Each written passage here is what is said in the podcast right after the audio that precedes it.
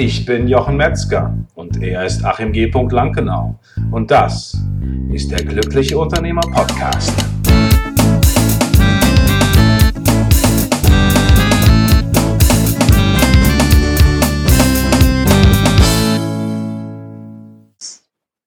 Ja, herzlich willkommen zu einer neuen Folge von der Glückliche Unternehmer Podcast hier wieder aus dem sonnigen grünen Heide nahe Berlin. Ich freue mich, dass ihr heute wieder so zahlreich eingeschaltet habt und es gibt Spannendes zu berichten heute. Wir sind wieder auf, den, auf der Spurensuche. Wie kann ich mein Unternehmen auf Autopilot stellen? Und wir haben dazu natürlich heute wieder einen spannenden Gast. Alles, was ihr heute findet, was wir heute besprechen, findet ihr natürlich wieder zum Downloaden unter unternehmer.link-104. Autopilot ist natürlich eine spannende Geschichte, der man sich beschäftigen kann oder auch beschäftigen sollte als Unternehmer. Wie kann ich äh, selbst in meinem Unternehmen überflüssig werden oder mich zumindest auch mal zurückziehen? Und äh, die Unternehmer sind ja alle sehr kreativ und haben viele Ideen, viele Gedanken. Und Gedanken sind ja auch oder Ideen wie Züge, die vorbeifahren. Und man äh, braucht sich keine Sorgen machen, dass man keine neuen Ideen hat. Und zu diesem Thema haben wir einen sehr interessanten Gast eingeladen. Sie ist seit vielen Jahren damit beschäftigt, Unternehmern weiterzuhelfen und vor einigen Jahren hat sie sich auch tatsächlich noch mehr spezialisiert auf das Thema Freedom Business. Ähm, und ich bin sehr, sehr gespannt, mich mit ihr darüber zu unterhalten, weil sie sehr interessante Erkenntnisse hat, die uns als Unternehmer weiterhelfen. Herzlich willkommen, Monika Birkner. Ja, hallo Jochen, ich freue mich sehr, dass ich dabei sein kann und ja, herzlichen Dank für die Einladung. Sehr gerne.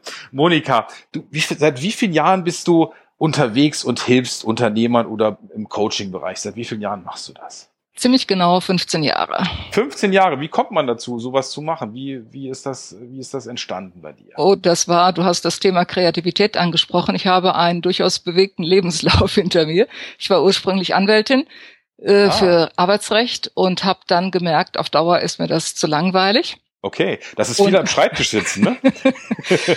ja, ich bin auch viel unterwegs gewesen, weil okay. wir hatten Mandanten quer durch die Republik und wir waren äh, von lokalen Arbeitsgerichten bis zum Bundesarbeitsgericht überall vertreten mit einem Spezialgebiet. Und da war ich dann auch viel unterwegs, aber es war mir eben zu eng, dieses Spezialgebiet. Und dann habe ich überlegt, entweder äh, erweitere ich mein Gebiet oder ich gehe ins Personalwesen, weil ich habe dann auch festgestellt, in dieser Kanzlei, das waren 40 Leute, also 40 Mitarbeiter, 10 Anwälte, zu der Zeit war das viel, heute ist es überschaubar, äh, dass es mit der Personalpolitik ähm, Verbesserungsbedarf gab aus meiner Sicht und wollte das professionalisieren und habe dann mich in beide Richtungen beworben und dann hat der Zufall entschieden sozusagen, dass es ins Personalwesen ging. Und von da aus war ich dann in verschiedenen Unternehmen in Managementfunktionen, teilweise Personalmanagement, dann aber auch zuständig für, Ost, für Osteuropa und für den technischen Kundendienst mal eine Weile und vor allen Dingen die letzten Jahre immer auch auf Geschäftsführungsebene oder die letzten zwei Jahre als formelle Mitgeschäftsführerin. In, also da war ich in verschiedenen Unternehmen, habe aber dann auch gemerkt, auch das ist mir irgendwie zu eng. Habe dann also früh angefangen, mich immer weiterzubilden, habe Wochenendseminare besucht, habe sehr, sehr früh angefangen, beispielsweise eine NLP-Ausbildung zu machen, als das in Deutschland noch noch nicht mal in den Kinderschuhen war, also noch äh, noch im Kinder Kinderwagen sozusagen und habe also das das gemacht und meine Urlaube dafür verwandt und habe irgendwann festgestellt, es ist äh, also ich, ich fühlte mich zerrissen. Auf der einen Seite meine geschäftliche Rolle und auf der anderen Seite das, was ich privat trieb und was mich mhm. beschäftigte. Okay. Und hinzu kam auch, dass ich, als ich anfing im, äh, im Management, da hatte ich ziemlich äh, idealistische Vorstellungen, dass ich dachte, ja, Personalmanagement, das ist etwas, wo ich Leuten helfen kann, dass sie sich beruflich verwirklichen können. Und mhm. je mehr ich dann allerdings an die Spitze der Unternehmen kam, desto mehr oder desto weniger ging es dann um die Einzelnen, sondern desto mehr ging es dann darum, um das Unternehmen als Ganze. Und da gab es mhm. dann oft Interessenkonflikte. Und mas besonders massiv war das dann in den letzten Jahren, als ich ständig einen Sozialplan nach dem anderen verhandelte und Leute entlassen musste ah, und okay, Fabri Ver Fabrik schließen musste und solche mhm. Sachen. Okay. Und ähm, ja, dann kam irgendwann die Situation, als unsere Konzernmutter sagte, wir wollen hier in Deutschland, gab es verschiedene Gesellschaften, wir wollen das alles auf völlig neue Füße stellen, wir wollen das teilweise neu verschmelzen, teilweise auseinanderziehen. Und das führte dann im Endeffekt dazu, äh, dass wir waren vier Geschäftsführer, dass man uns sagte, ihr habt zwei Jahre Zeit, alles neu zu organisieren. Und danach bleibt einer von euch übrig. Wir wussten auch, wer das war. Und es war auch naheliegend, wer das war. Und die anderen drei äh, können sich dann neu orientieren. Und da ich sowieso immer mit dem Gedanken der Selbstständigkeit gespielt hatte, da dachte ich, das ist ja jetzt nun der Wink des, des Schicksals sozusagen, dass es jetzt Zeit wird, mich selbstständig zu machen. Und ich konnte es kaum erwarten, bis dann der Tag endlich kam, also diese zwei Jahre. Das okay. Sind, die sind mir wirklich noch schwer gefallen, die noch durchzuhalten. Okay. Aber äh, habe ich natürlich gemacht, weil es war Teil unseres Deals. Und äh, ja, und dann vor 15 Jahren war es dann soweit. Aber es ist ja ein toller Plan, ne? Also wenn wir jetzt zwei Personen nehmen und die eine Person sozusagen weiß nicht, was ist nach den zwei Jahren und die andere weiß ganz genau, nach den zwei Jahren mache ich das, das ist doch auch ein tolles Gefühl. Das war es auch, ja, ja. Das, das war es auch. Und wie gesagt, ich habe es wirklich so als Geschenk erlebt, weil ich, weil ich dachte, ja, daran habe ich immer gedacht, das wollte ich jetzt schon lange und konnte aber irgendwie den Absprung nicht finden. Okay. Und jetzt, äh, jetzt beschert mir der Himmel sozusagen das auf eine Art Silbertablett, dass ich jetzt starten kann. Das ist ja toll. Und ähm, der also wirklich als Anwältin gearbeitet und dann Personalmanagement, das sind ja quasi eigentlich komplett zwei Welten, oder?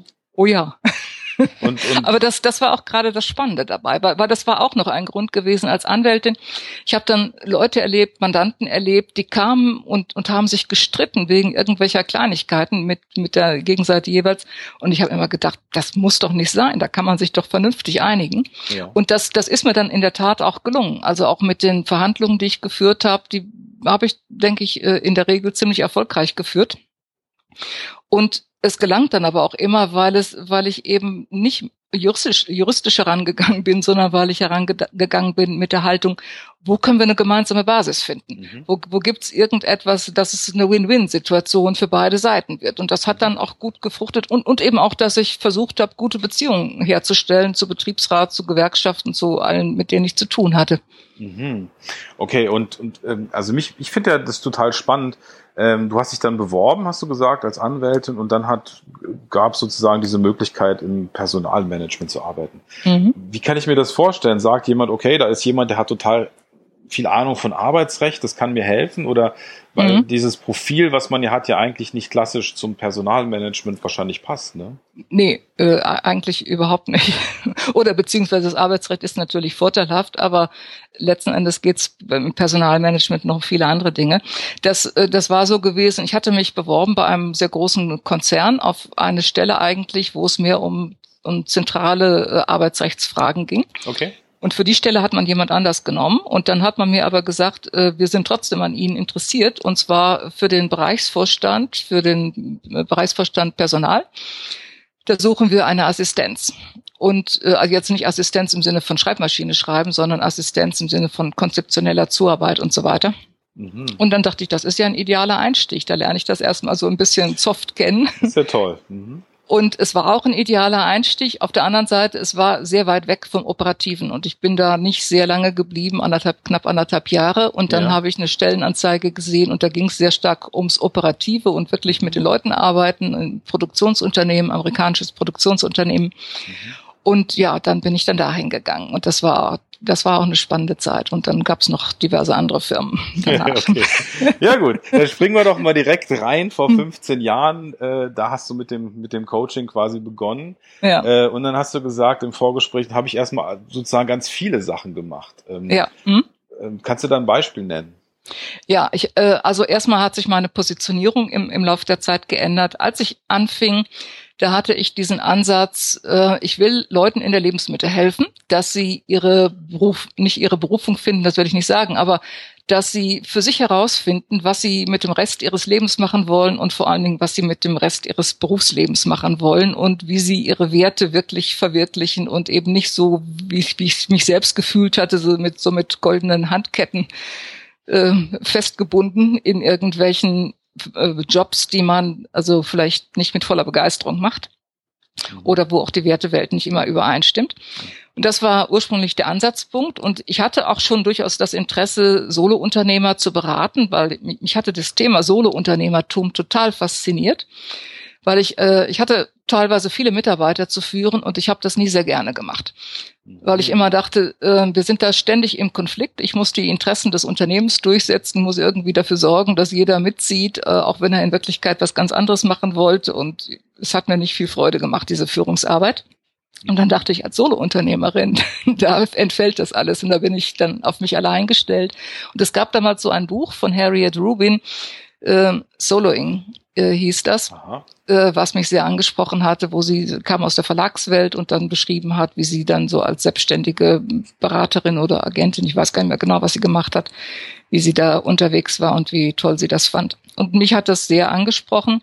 Und ich habe auch schon äh, geahnt zu der Zeit, ich habe ein, ein gutes Gespür für Trends und ich habe schon geahnt, dass das zunehmen wird und äh, ja wollte auch gern zu der Zeit schon Solo-Unternehmer unterstützen, aber ich habe es mir doch nicht zugetraut am Anfang, weil ich dachte, ich habe ja selber keine Erfahrung auf dem Gebiet. Ich komme zwar aus der Wirtschaft und habe diesen Hintergrund, aber es ist eben ein Unterschied, ob man äh, Geschäftsführerin ist irgendwo in einem Unternehmen mit, mit äh, mittlerer Größenordnung oder ob man äh, ob man Solo-Unternehmer ist. Und, und du sagst, es, es ist, du sagst, es ist ein Trend, der, der zugenommen hat. Das war jetzt früher nicht immer so, dass man sagt, es gibt diese, gab diese vielen Solo-Unternehmer oder ähm, wie ähm, würdest du das definieren?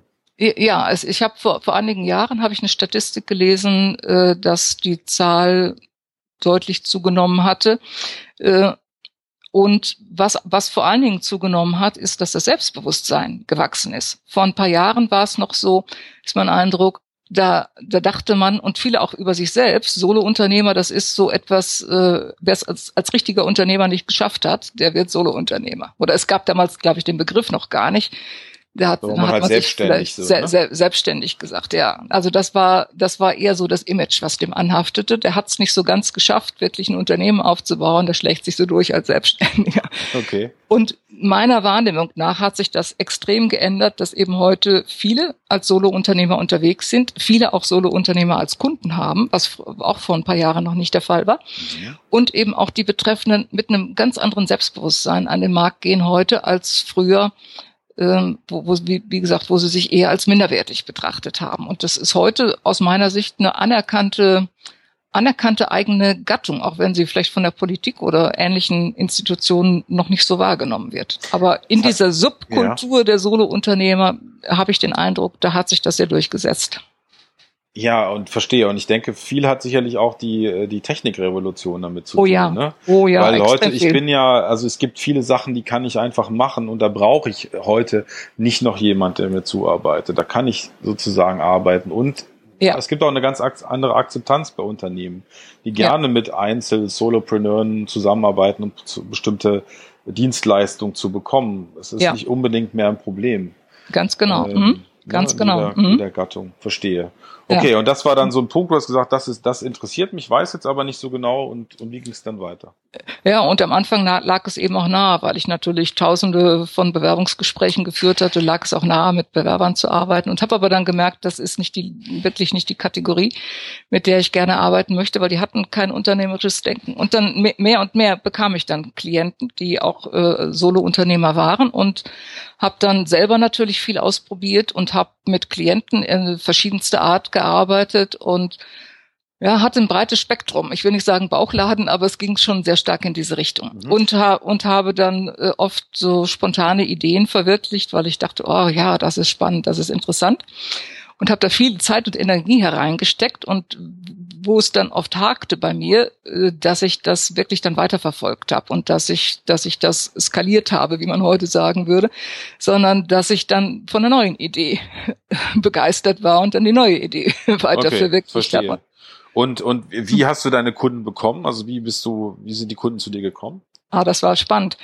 Ähm, die, die Kunden, also kamen eigentlich von Anfang an ziemlich von alleine. Okay. Das heißt, das, das, das ja, das, die, die ersten Wochen noch nicht. Also ich ja. war äh, bis, bis, bis Ende Juni war ich angestellt gewesen und dann von da an war ich dann selbstständig ab Juli. Und ähm, die ersten Wochen saß ich da ziemlich hilflos am Schreibtisch und dachte, ja, was mache ich denn jetzt eigentlich? Ich bin jetzt selbstständig, ne? wie, jetzt wie komme ich an Kunden? Und äh, dann gab es eine Verkettung, eine glückliche Verkettung von Zufällen, dass ich ein Interview gelesen hatte in einer äh, Zeitschrift, wo eine Coachingfrau porträtiert wurde und dann Name und Website äh, da angegeben waren und ich dachte, das ist ja enorm, da steht die in der Zeitung, weshalb stehe ich nicht in der Zeitung? Okay. Und habe dann hab dann mit dem Redakteur Kontakt aufgenommen und ähm, habe ihm geschildert, ja, tolles Interview und übrigens, ich bin auch Coach und ich habe eine besondere Spezialisierung auf Leute 45 plus. Mhm. Und das Interessante war, er war interessiert daran, weil er ah. noch zu, zusätzlich zu dieser Bewerbungsseite auch noch eine Beilage zu verantworten hatte, wo es um 45 plus ging. Und in diese Beilage sollte ein paar Wochen, sollte ein paar Wochen später erscheinen. Und dann ja. haben wir uns geeinigt, dass wir da ein Interview mit mir bringen. Und dann das Interview war am 5. September. Und deswegen nutze ich immer den 5., sehe ich den 5. September eigentlich als meinen eigentlichen äh, Starttag an weil dann erschien das Interview und eine Stunde später klingelte das Telefon und dann rief mich der äh, Hessische Rundfunk an und hat mich zu einer Radiosendung eingeladen.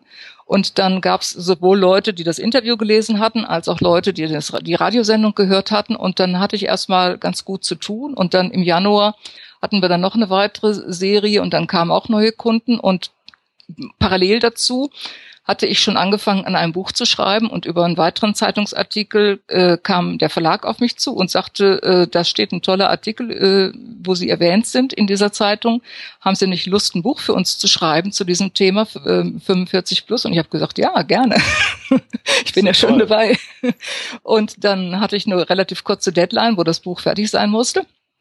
Äh, und ja, über das Buch und die, die Presse, die dann mit dem Buch verbunden war und in, insgesamt viel Pressearbeit, weil dieses Thema war zu der Zeit sehr neu. Und ich habe sogar, ich habe gesagt, ich habe ein Gespür für Trends. Ich habe sogar dann damals den ersten Preis gewonnen äh, bei Matthias Hawks im, äh, wie nannte sich das, Trend-Innovationswettbewerb oder so, wo er damals äh, in seinem äh, ich glaube Zukunftsletter hieß, ich weiß nicht mehr genau, wie das Magazin hieß, hatte er, das hatte ich abonniert und da stand äh, so eine Ausschreibung, ein Wettbewerb, äh, wer äh, ein Geschäftsmodell entwickelt hatte aufgrund eines aktuellen Trends und habe ich da hingeschrieben und dann habe ich auch da den ersten Preis gewonnen und ja, so, so kam eins, eins zum anderen. Also viel, mhm. viel in der Anfangszeit über Pressearbeit und der, dann mehr und mehr eben und das Buch. Und dann eine Website habe ich relativ früh gehabt, Newsletter habe ich relativ früh herausgegeben und Empfehlungen und äh, Kunden, die wiederkamen und so weiter. Und so, ja, kam das dann nach und nach ins Rollen.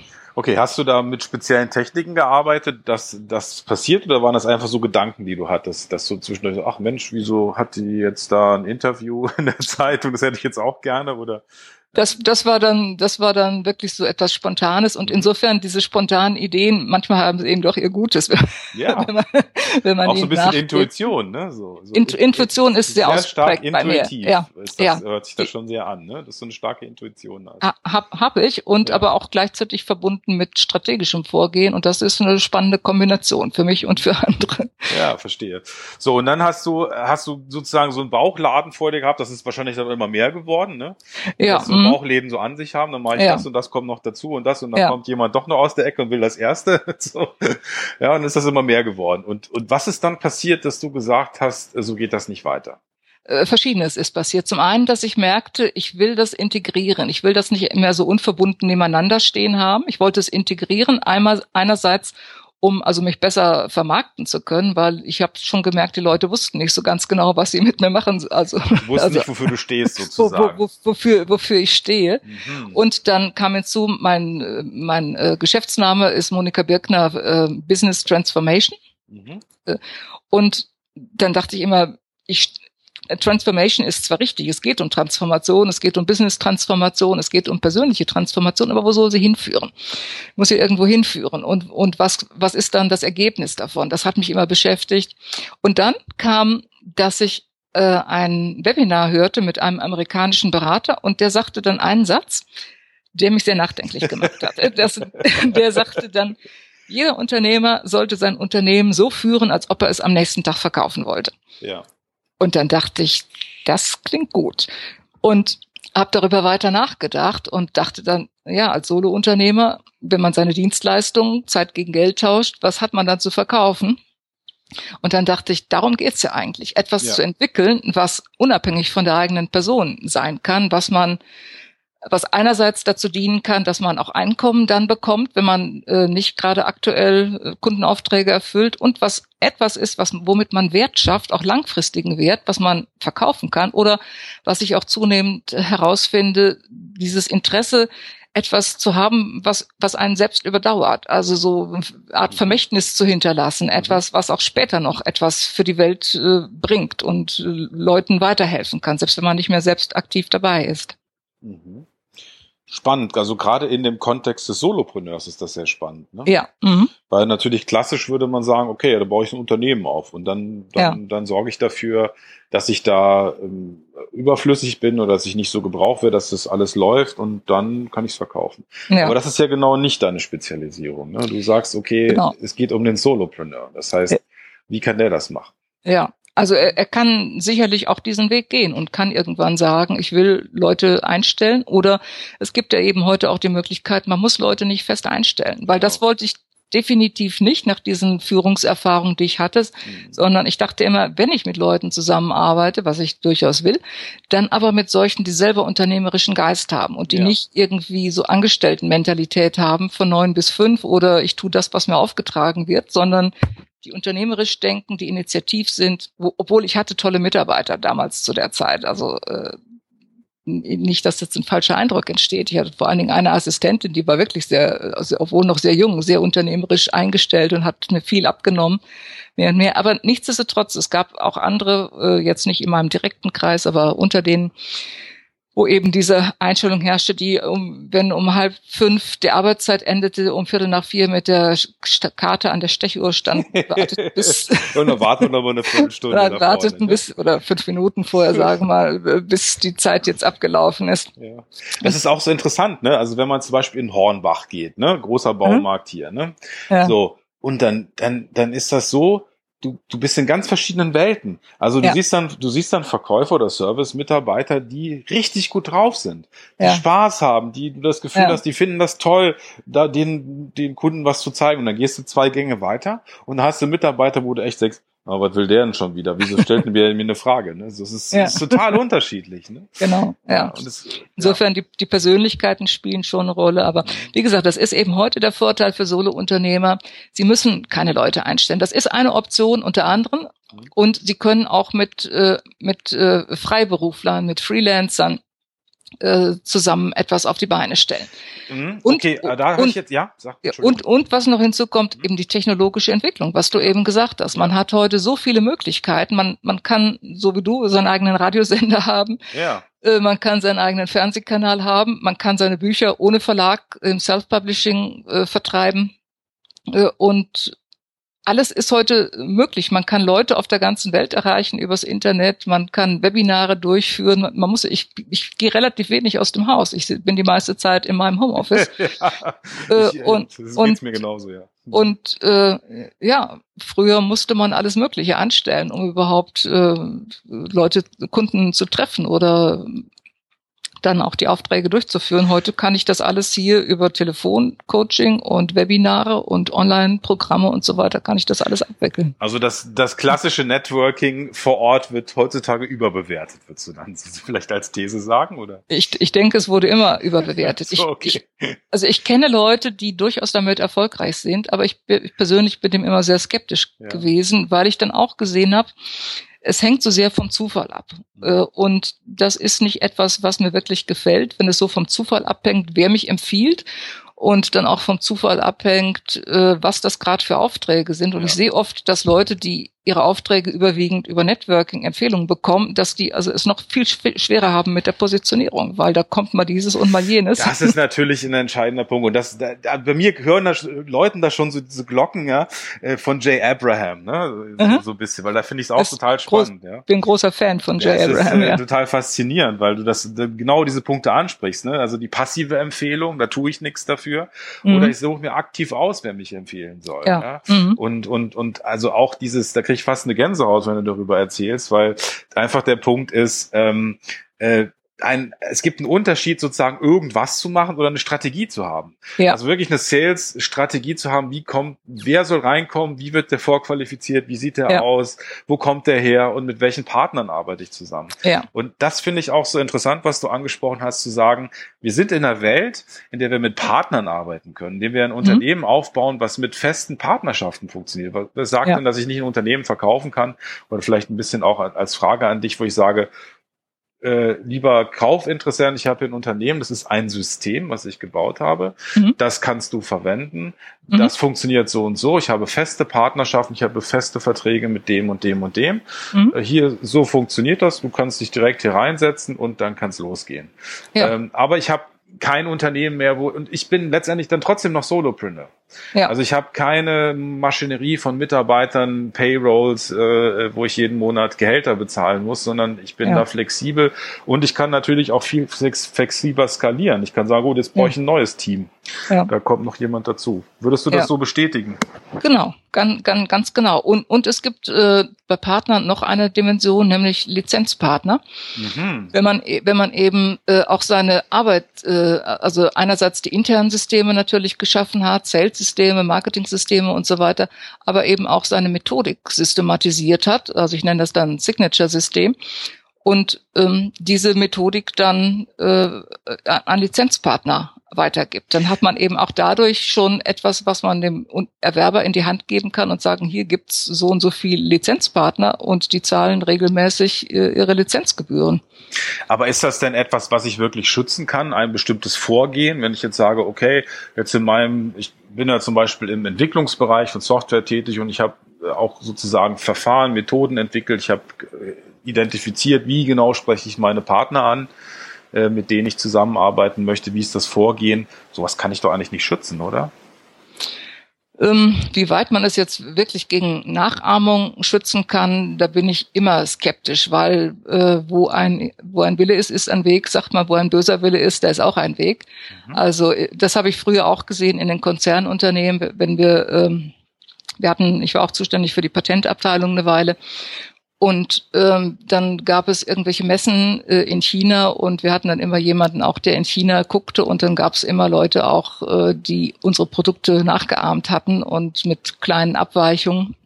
Und das geht bei natürlich anderen Produkten genauso. Und den Schutz würde ich gar nicht mal so an erster Stelle sehen, ah, sondern, okay. sondern, sondern das Thema, dass man dass man äh, den Partnern eine Methode an die Hand geben kann, die sich bewährt hat, die auch äh, in, in Zukunft sich dann bewähren wird und die ihnen ähm, hilft, zum einen, dass sie bessere Ergebnisse und schnellere Ergebnisse erreichen bei ihren eigenen Kunden damit und auch, dass sie äh, unter dem, äh, dem Schirm dieser Methode sozusagen, unter dem Dach, auch äh, von, von der Bekanntheit der Methode äh, dann äh, profitieren. Okay. Ich, ich hatte, ja. ich hatte vor einiger Zeit dazu mal ein Interview geführt äh, mit, mit einer Frau, die hat, äh, die hat so eine Methode äh, Karrierenavigator, wo sie, ich weiß gar nicht mehr jetzt, wie viele Lizenzpartner sie hat und wo dann eben äh, sie auch gar nicht mehr unbedingt selbst die Aufträge durchführt, sondern wenn jemand sich bei ihr meldet, dann an Lizenzpartner das auch weitergeben kann und und die, für die Lizenzpartner ist es, wie gesagt, einerseits hilfreich für die Arbeit selbst, aber dann eben auch für die Kundengewinnung, weil, weil es einfacher ist, als sich so eben als einer, ein Coach unter 10.000 anderen mhm. oder wie viel immer es geben mag, äh, zu profilieren. Und dann hat man schon etwas, womit man sich dann profilieren kann. Verstehe, verstehe. Ähm, ich möchte eigentlich gerne nochmal auf den Punkt zurückkommen, dass du gesagt hast, es hat sich was verändert. Also du warst jemand, der immer viele Ideen hatte und dann mhm. kamst du an diesen Punkt und hast festgestellt, ja, ist fertig. Mhm. Schauen wir mal, jetzt haben wir eine neue Idee. So, ja? ja, ja. Und mhm. dann hat sich was verändert. Ja, eben durch, durch das, was ich eben geschildert habe, dass ich merkte, ich will äh, selber herausfinden und auch klar machen, wo geht das Ganze hin, diese Transformation, von der ich spreche. Und auch dann durch diesen Satz, dass man sein Unternehmen so führen solle, als ob man es morgen verkaufen wolle. Und dass ich dann für mich nachgedacht habe, ja, das muss ich dann für mich selber ändern. Und was bedeutet das insgesamt für, für meine Arbeit? Und dann hat sich daraus so diese größere Vision entwickelt, ein Gesamtsystem zu entwickeln für Solo-Unternehmer, mit dem sie erfolgreich sein können, mit dem sie selber ein verkaufsfähiges Business schaffen können und das trotzdem einerseits ein System ist, aber andererseits sie nicht einengt und nicht einzwängt, sondern wo sie trotzdem Rahmen, äh, einen Rahmen haben und Freiraum für ihre Ideen und für ihre Kreativität, aber äh, fokussiert und eben nicht wild, äh, wild schweifend, sondern fokussiert. Okay, und du hast ja auch schön gesagt zu deiner Person, also da, wir haben im Vorgespräch uns da unterhalten, hast gesagt, ja, und dann habe ich das nicht mehr gemacht, weil das war mir zu eng. Mhm. Und das finde ich ganz schön, weil das ist ja auch ein guter, ein guter Proof dafür, dass du schon jemand bist, der das ganz schnell merkt, wenn das zu eng wird. Also oh ja. sozusagen, ja, das, das, ja. das finde ich auch sehr spannend. Und wie, wie gehst du heute mit dem Thema um? Das ist mir zu eng. Wie machst du das? Ich meine, sagst du jetzt nach drei Jahren, gut, es war jetzt ganz interessant, jetzt mache ich wieder was Neues oder was, was, wie gehst du mit dem Thema, dass es mir jetzt zu eng um oder war mir bisher zu eng? Äh, das habe ich heute eigentlich gar nicht mehr, dass es, mhm. dass es mir zu eng ist, weil ich habe eine sehr große Vision und habe hab auch äh, denke, das wird mich auch viele Jahre noch in Anspruch halten, die mhm. in dem Maße zu verwirklichen, wie ich es verwirklichen möchte. Und ähm, da lässt sich alles unterbringen. Die ist äh, auf der einen Seite ist sie fokussiert und auf der anderen Seite gehört eben sehr viel dazu. Also es fängt an, dass ich Leuten helfe bei der Premium-Positionierung, beim Premium-Produkt, dann beim Marketing und dann bei der weiteren Skalierbarkeit und so weiter. Und da ist Raum für sehr vieles. Also da wird es nicht so schnell eng. Es ist okay. nach, wie, nach wie vor eher, dass ich sehen muss, was muss ich, was stelle ich zu, zunächst mal zurück, was steht jetzt als erstes an. Ja. Und ähm, dann kann da viel untergebracht werden unter diesem Dach, aber aber eben systematisiert, fokussiert und nicht hier mal was und da mal was, sondern eins entwickelt sich aus dem anderen. Okay, und du guckst dann auch, wann das, was sich dann sozusagen potenziell entwickelt, zu sagen, passt das jetzt da so rein oder ja, ist ja. das mhm. eigentlich was, was mich dann wieder wieder abführt, wegführt. Ne? Ja, mh. und ja. dadurch, dass ich aber dann eben immer immer mehr jetzt heute vom Ende her denke, habe ich schon, äh, sagen wir mal, die Roadmap habe ich vor mir, wie ich äh, was kommen soll in den nächsten Jahren und da können sich trotzdem noch Dinge ändern, dass ich äh, merke plötzlich, ah, da gibt's jetzt ganz neue Marketingansätze am Markt, wo ich dann immer auch prüfe, passt das zu meinen langfristigen Ideen. Ich habe beispielsweise Snapchat habe ich nie angefangen, weil ich von vornherein wusste, äh, Snapchat, wo ich weiß, ich glaube heute ist es nicht mehr so, aber eine Weile war es so, dass dann die Sachen auch sofort wieder äh, schnell weg waren dass ich dachte, das passt nicht zu meinem Gedanken von langfristigen Werten und, und Assets schaffen. Äh, weshalb sollte ich mich mit Snapchat beschäftigen und auf der anderen Seite, wo gibt's Marketingansätze, die, die mit Langfristigkeit und äh, Nachhaltigkeit etwas zu tun haben? Und das ist dann schon ein ganz guter Filter und äh, hilft eben auch, Ideen einzusortieren und auch zeitlich einzusortieren, zu sagen, das ist jetzt kurzfristig dran und das ist meinetwegen in zwei Jahren dran. Würdest du auch sagen, das ist wichtig, dass man eben sagt, okay, ich nehme jetzt eine Zeit, zum Beispiel die nächsten drei Monate kümmere ich mich ausschließlich um das Thema? Ja, gerade also gerade für Leute, die kreativ sind. Ich habe mit vielen, vielen Methoden experimentiert, äh, was Produktivität und Arbeitsmanagement und so weiter betrifft. Und für mich stelle ich fest, äh, fokussiert kurze Zeit für meinetwegen ein paar Monate oder ein paar Wochen an einem Projekt zu arbeiten, funktioniert für mich am besten. Es ist nicht immer ganz einfach, das umzusetzen, aber es funktioniert für mich eigentlich im Grunde am besten, als wenn ich lange Pausen zwischendurch habe, immer wieder den Faden neu aufnehmen muss oder eben so viel parallel mache. Mhm. Und ähm, es gibt auch so ein Modell, äh, die die zwölf äh, zwölf Week Year oder so ähnlich nennt es sich, äh, wo es darum geht, dass man im Grunde das Jahr in 90 Tage äh, Abschnitte unterteilt äh, ah, und, ja, ja, und genau. in, in je, jede 90 Tage sind so wie ein volles Jahr, weil man in der Zeit sehr fokussiert arbeitet an zwei oder drei Projekten und nicht an zehn Projekten gleichzeitig. Und dadurch kriegt man die dann auch fertiggestellt und mhm. kann dann in den nächsten 90 Tagen wieder ein neues Jahr anfangen.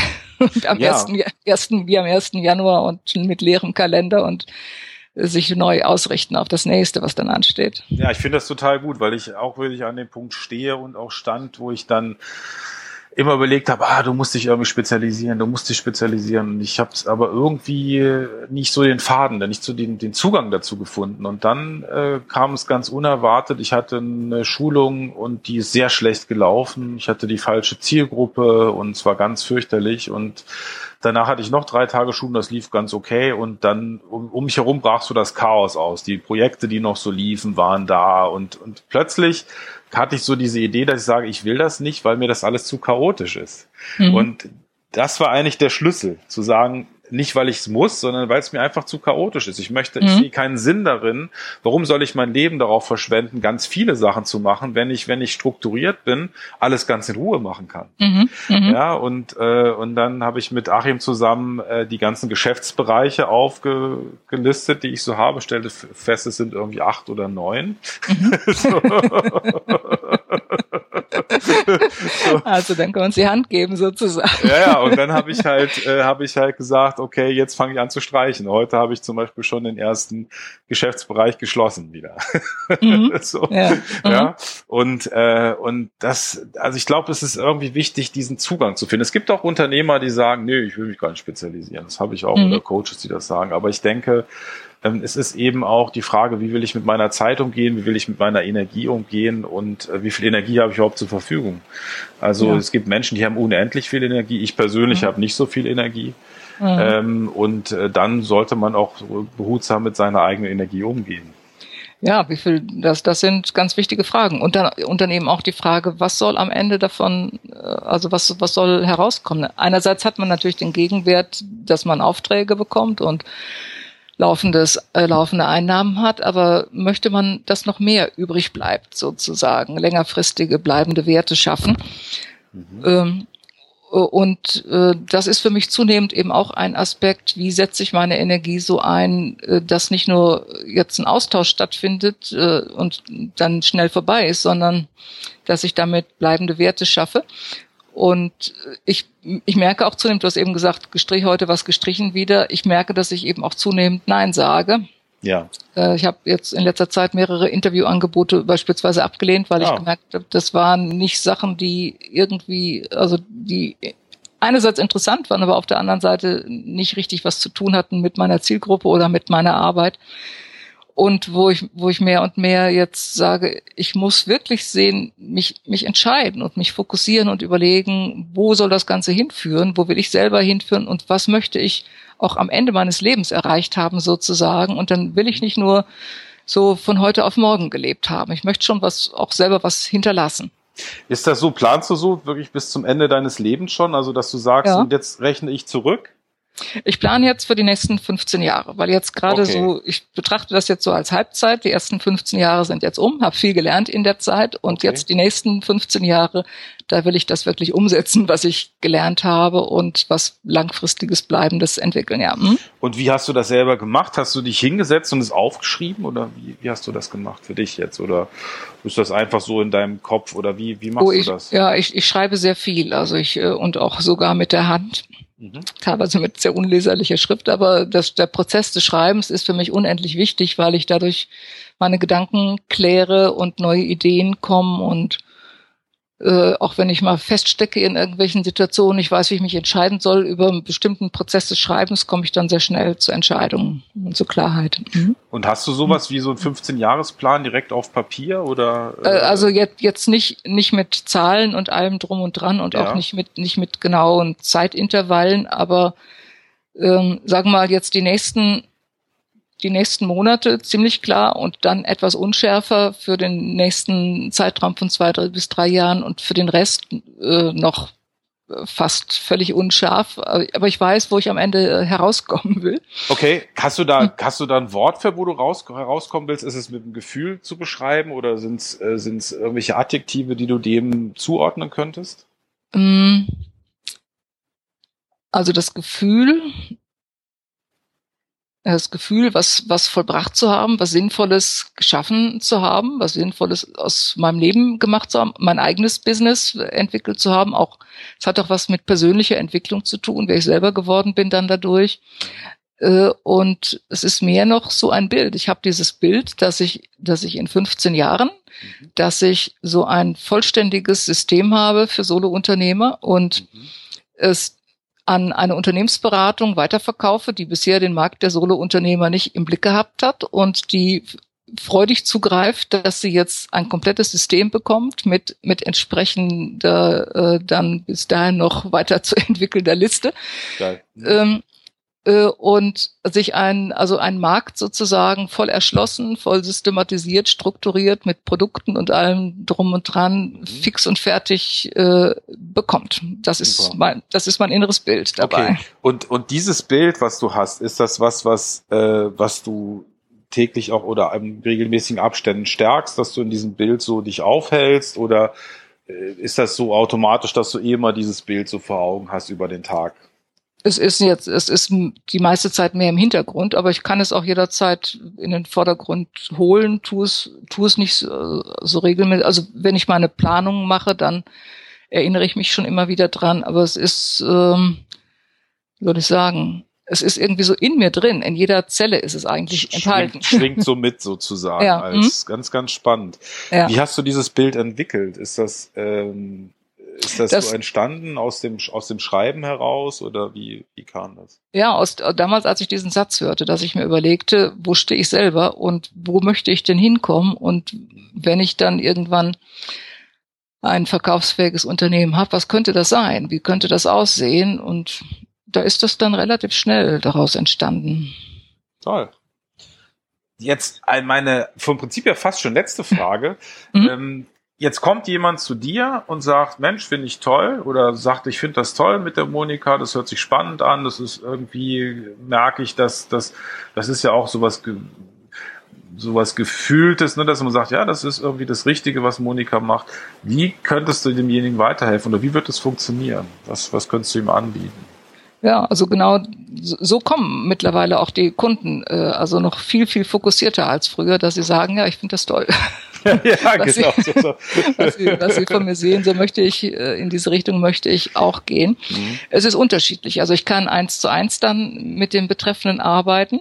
Mhm. Und äh, wir schauen dann, wo steht er jetzt gerade und was steht jetzt an und wir einigen uns auf einen bestimmten Zeitraum, wo wir zusammenarbeiten. Mhm. Ich biete Coaching-Programme an und was noch weiter kommen soll, diese Coaching-Programme nicht nur live, äh, sondern mehr noch dann auch als Online-Programme zum Selbstlernen. Teilweise mhm. ist das schon der Fall oder teilweise wird das jetzt noch mehr der Fall werden, mhm. so dass also jemand dann unter verschiedenen Optionen wählen kann, wie er mit mir zusammenarbeitet. Mhm. Und wenn jemand mit dir persönlich arbeitet, geht das nur vor Ort oder auch über Skype oder Telefon? Äh, oder vor, vor, vor Ort äh, eigentlich gar nicht. Also die meisten meiner Kunden habe ich nie gesehen. Ah, sehr schön. Ich arbeite seit, seit vielen, vielen Jahren arbeite ich per Telefon. Okay. Ich hatte, ich hatte mal auch irgendwann am Anfang habe ich gedacht, ich brauche eigene Räume, habe mit viel Aufwand eigene Räume eingerichtet, um dann irgendwann festzustellen, dass 80 Prozent der Kunden gar nicht aus dem Rhein-Main-Gebiet kommen, sondern von irgendwoher. Okay. Und damals habe ich immer stundenweise gecoacht und es machte keinen Sinn, wenn jemand dann für eine Stunde von Basel nach Frankfurt fährt oder von Hamburg nach Frankfurt. dann habe ja, ich das, das wieder aufgegeben und und, und ich habe auch immer viel mit amerikanischen Coaches gearbeitet oder lange Zeit mit einem kanadischen Coach und habe da selber Telefoncoaching kennengelernt und habe gemerkt, ja, man muss sich nicht sehen. Das funktioniert wunderbar und habe das dann sehr früh eingeführt, ja, als es in Deutschland noch kaum jemanden gab, der so gearbeitet hat. Und dann haben meine Kunden es kennengelernt und viele waren erst skeptisch und sagten, das kann ja nicht funktionieren. Und dann haben sie es aber kennengelernt und schätzen gelernt und dann hat es sich auch über den Weg weiter multipliziert, das auch immer mehr selbst anbieten und und wie hast du das gemacht? Also du bist zu deinen Kunden gegangen, hast gesagt, du pass auf, pass auf, ab sofort äh, mache ich nur Telefoncoaching oder wie? Ja, das, ja. Mh, das hast ja, du dann, also das, weil das muss man ja machen, ne? Sonst, sonst kommen die so, ah, ich will mich doch gerne lieber treffen und so. Äh, es hat in der Anfangszeit hat es mal den einen oder anderen gegeben, der gesagt hat, ja, äh, ich bin noch nicht so ganz sicher, äh, wollen wir uns nicht erstmal kennenlernen und ich habe dann das ein paar Mal gemacht und habe immer wieder festgestellt, aus den Aufträgen ist nie was geworden. Ah ja, okay. interessant. Ich, ich, ich denke mal, da ich ja früher die Leute auch getroffen habe und ich treffe sie auch, also manchmal arbeite ich mit bestimmten Kunden, arbeite ich auch tageweise, dann treffen wir uns. Und äh, ich bin nicht abschreckend, also insofern denke ich, lag's. Dann kann es nicht gelegen haben. kann es nicht daran gelegen haben, sondern es war eher dann, dass die Leute noch nicht richtig klar waren, ob sie wirklich wollten und das so als Vorwand genommen haben, ja, halt mal gucken und dann aber doch irgendwie zögerlich waren. Das ist aber eigentlich schon krass, ne? Weil mhm. letztendlich ist es ja, also man muss sich das auch überlegen, weil es ist ja extrem viel Zeit, die über den Jordan geht, ne? Weil ich, ja. also auch wenn ich jetzt irgendwo hinfahre zum Beispiel, ne, also dieser, ich habe mit diesem jemand gesprochen, der ist auch Solopreneur, der lebt in Thailand und der ab und zu, wenn dann, also seine Kunden sind in Deutschland und dann hat er es auch schon mal gemacht, sondern da sind wir mal hingeflogen. Mhm. so, das hat meistens nichts gebracht, hat er gesagt. Das hat meistens mhm. haben sich dann hinterher geärgert, dass sie es gemacht haben, weil ja. du fliegst dann irgendwie hin, bist eine Stunde da, fliegst wieder zurück. Oh, das ist natürlich von Thailand. Das ist natürlich noch eine andere Nummer, aber trotzdem, ne, es, ist, mhm. es ist meistens ja eigentlich nicht notwendig. Und man kann es ja. auch schon fast so sagen, wie du es jetzt auch vielleicht gesagt hast, wenn jemand das nicht macht, dann ist es auch nicht mein Kunde. Ja, ja, das habe ich dann doch im Laufe der Zeit immer mehr entdeckt. Und also heute ist es so seit längerer Zeit eigentlich gar kein Thema mehr, dass Leute das sagen, sondern akzeptieren das von vornherein, wenn ich und, und sind oft froh, weil es eben natürlich auch für die Kunden eine große Zeitersparnis ist. Man, man kann bis fünf Minuten vorher kann man an seiner Arbeit weitermachen und dann telefonieren und dann danach, wenn man will, auch wieder an seiner Arbeit weitermachen und man muss nicht sich ins Auto setzen oder Zug fahren und Verspätungen und Parkplatz finden und was weiß ich, was man alles für Mühsalen hat, wenn man unterwegs ist. Ja, genau. Und das ist für mich auch so ein bisschen so, dass ein Grund, äh, den Podcast zu machen, ist für mich auch tatsächlich, ich liebe das Menschen zu begegnen und ich muss dafür nirgendwo hinfahren. Ja, ja. Die kommen alle zu mir. Ja. Und das finde ich natürlich auch sehr, sehr faszinierend. Monika, gibt's noch irgendwas, was du den äh, Zuhörern mit auf den Weg geben möchtest? Wie kommt man mit dir in Kontakt? Das sind zwei Sachen, die ich gerne wissen ähm, Ich fange mal mit dem einfacheren an. Wer mit mir in Kontakt kommt, das ist die Seite äh, https Doppelpunkt Doppelslash alles jetzt in einem Wort geschrieben Monika Birkner freedombusiness.de Birke wie die wie die äh, Birkner wie die Birke Monika Birkner freedombusiness.de und was ich mitgeben möchte ähm, das ist der Punkt, nicht zu früh aufzugeben, mhm. son sondern nicht, nicht zu denken, wenn es noch nicht sofort so funktioniert, wie man es eigentlich gerne hätte, dass man nicht geeignet sei für die Selbstständigkeit. Äh, Gerade in den jüngeren Jahren erlebe ich das oft. Hatte vor kurzem hatte ich noch mal ein Gespräch dazu, wo jemand äh, sehr am Zweifeln ist, ob sie überhaupt geeignet ist für die Selbstständigkeit. Und ähm, es geht darum, den, den Weg zu finden oder sich den Weg zu schaffen.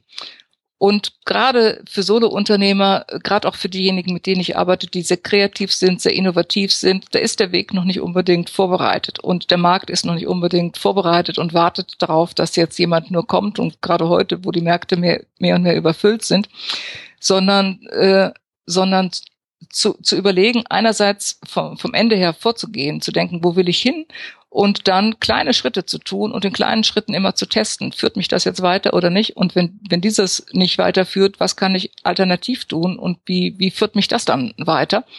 Und kein Erfolg ist über Nacht zustande gekommen. Alle Leute, die angeblich über Nacht er äh, erfolgreich geworden sind, die sagen alle, es hat 30 Jahre oder so gedauert. Und vielleicht müssen es keine 30 Jahre sein, vielleicht reichen fünf Jahre. Aber dieses zu früh aufgeben und zu früh denken, ich bin nicht geeignet, ich habe nicht das Zeug dazu. Äh, ich denke, jeder kann es lernen, erfolgreich mhm. zu sein als Solo-Unternehmer und es gehört eine Systematik dazu, eine Struktur und eben aber auch dieses Commitment sich selbst gegenüber, wenn man weiß, man hat was Wichtiges zu bieten, dass man es dann auch in die Welt bringt. Sehr schön. Vielen Dank, Monika. Ich möchte es noch mit dem, mit dem chinesischen Satz unter nicht äh, sozusagen, äh, wie sagt man, bekräftigen. Zehn Jahre sind eine kurze Zeit. Und das passt vielleicht auch zu dem ganz gut. Oh ja, oh ja. Ähm, mhm. Und dann gibt's noch das schöne, äh, das schöne Buch, ähm, das, das Slide Edge heißt das, da geht es ja. eben auch darum, ja. dass man täglich etwas tut und täglich kleine ja. Schritte tut. Und es ist viel genau. besser, jeden Tag eine halbe Stunde, eine Stunde sich hinzusetzen, wenn man auf dem Weg ist und daran zu arbeiten, als mit einer Hauruck-Aktion einmal zu sagen, komm, ich mache jetzt zehn Stunden. Ja. Und in diesem Sinne wünsche ich euch dort draußen erstmal vielen Dank, Monika, dass du da warst. Hat mir sehr viel Freude gemacht, war sehr äh, inspirierend dass ja, da, danke, hast. danke meinerseits. Ja. Hat mir auch viel Freude gemacht. Mhm.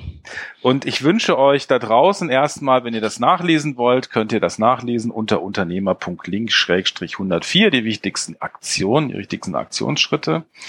Und ähm, ich wünsche euch eine ganz wundervolle Woche mit dem Gedanken, was soll am Ende passieren, also von hinten zu denken.